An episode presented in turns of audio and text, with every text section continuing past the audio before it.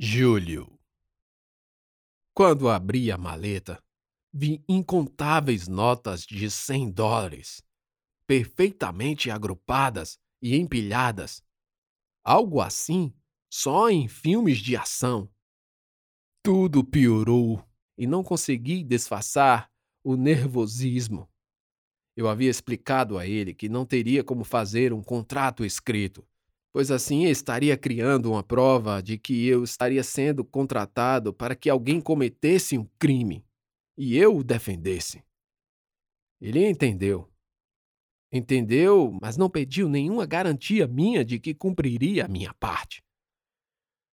Desci do carro quase sem forças nas pernas. Segurava firme a alça da mala. Fechei a porta e acenei com a cabeça.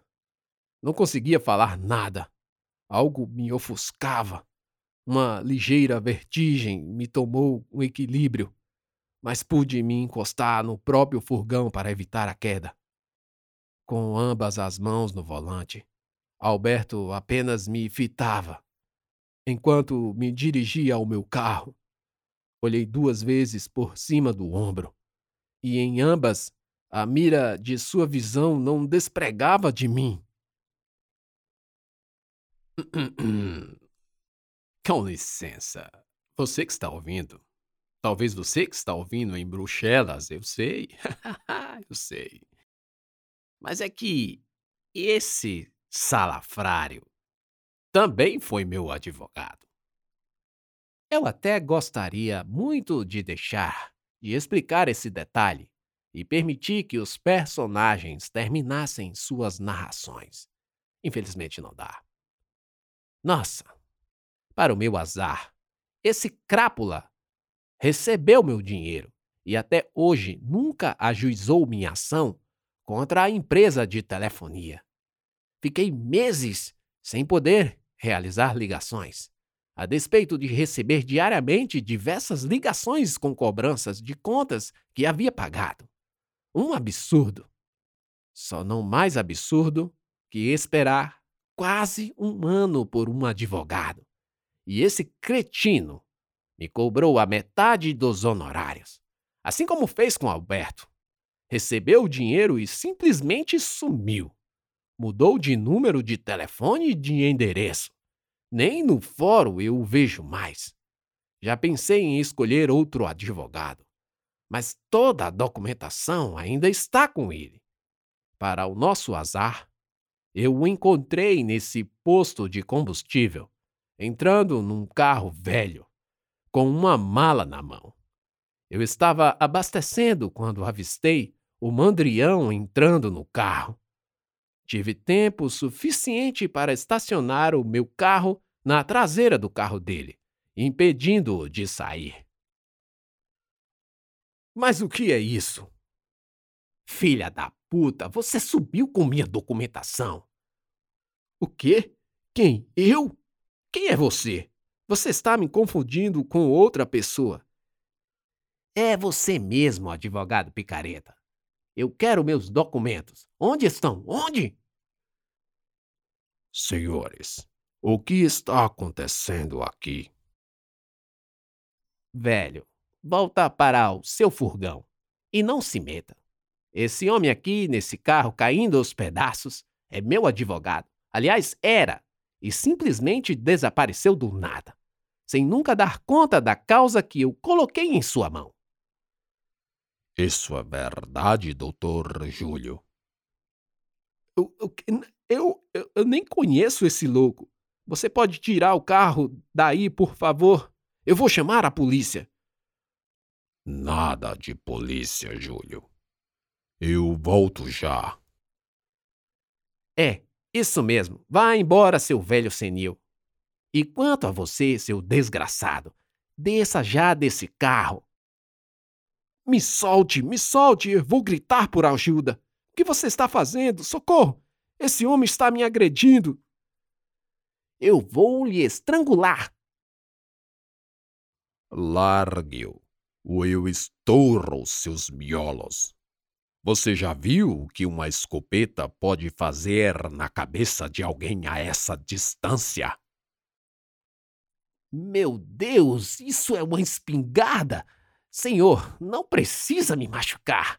Eu não tenho nada contra o senhor. O meu problema é com esse advogado enganador, estelionatário.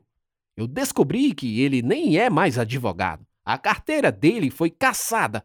Sério que o senhor o contratou? O senhor deveria me agradecer por avisar. Defenda-se, Júlio, ou estouro seus miolos. É verdade que não é mais advogado? Eu, eu, eu nem conheço esse louco. E por que você está apontando essa arma para mim? Claro que me conhece, cretino. Eu vou chamar a polícia. Se eu não estivesse morto, poderia narrar o que aconteceu depois que eu disse que chamaria a polícia. Mas não lembro. Mas eu tenho uma vaga lembrança de sentir um forte impacto na barriga, no torso. Algo como se fosse um soco, um soco forte, me empurrando para trás. Eu lembro que perdi o equilíbrio e caí olhando para o céu. Estava claro, sem nuvens. Alguns pássaros. Senti um ardor e depois tudo ficou escuro. Não de uma vez, mas aos poucos. Júlio. Depois que Alberto atirou naquele suposto cliente meu, eu sinceramente nem lembro de ter atendido aquele cidadão. Eu peguei a mala e pulei para o banco do carona. Ouvi um segundo disparo simultâneo com o estilhaçar dos vidros. Aparentemente não sentia nenhum ferimento. Saí pela porta do passageiro e corri para a loja de conveniência. Creio que vi ele recarregando a arma, o que levaria algum tempo pois o terceiro disparo ocorreu quando já estava bem próximo da porta. Por sorte, ele errou, e eu entrei naquela loja. Àquela altura, todos na conveniência e no posto estavam desesperados, sem saber o que estava ocorrendo. Frentistas e funcionários corriam para todos os lados. Um atendente levou as mãos ao rosto e começou a gritar. De dentro da loja pude ver ele se aproximando. Corri para os fundos, me abaixando entre as gôndolas, até que esbarrei num rapaz que corria na direção contrária. Nós não nos vimos, distraídos com a visão voltada a Alberto. Eu caí e depois ouvi um disparo antecedido de um grito de não. Alberto acertou aquele inocente que esbarrara em mim. Lugar errado, hora errada. Sangue e pedaços de carne e massa encefálica por todo o meu corpo. Me esforcei para tirar de cima o corpo imóvel, logo me arrastando de costas no corredor de gôndolas ensopado pelo sangue. Alberto olhava frio para mim. Recarregava a arma com aqueles cartuchos vermelhos. O chão estava escorregadio para se levantar com rapidez.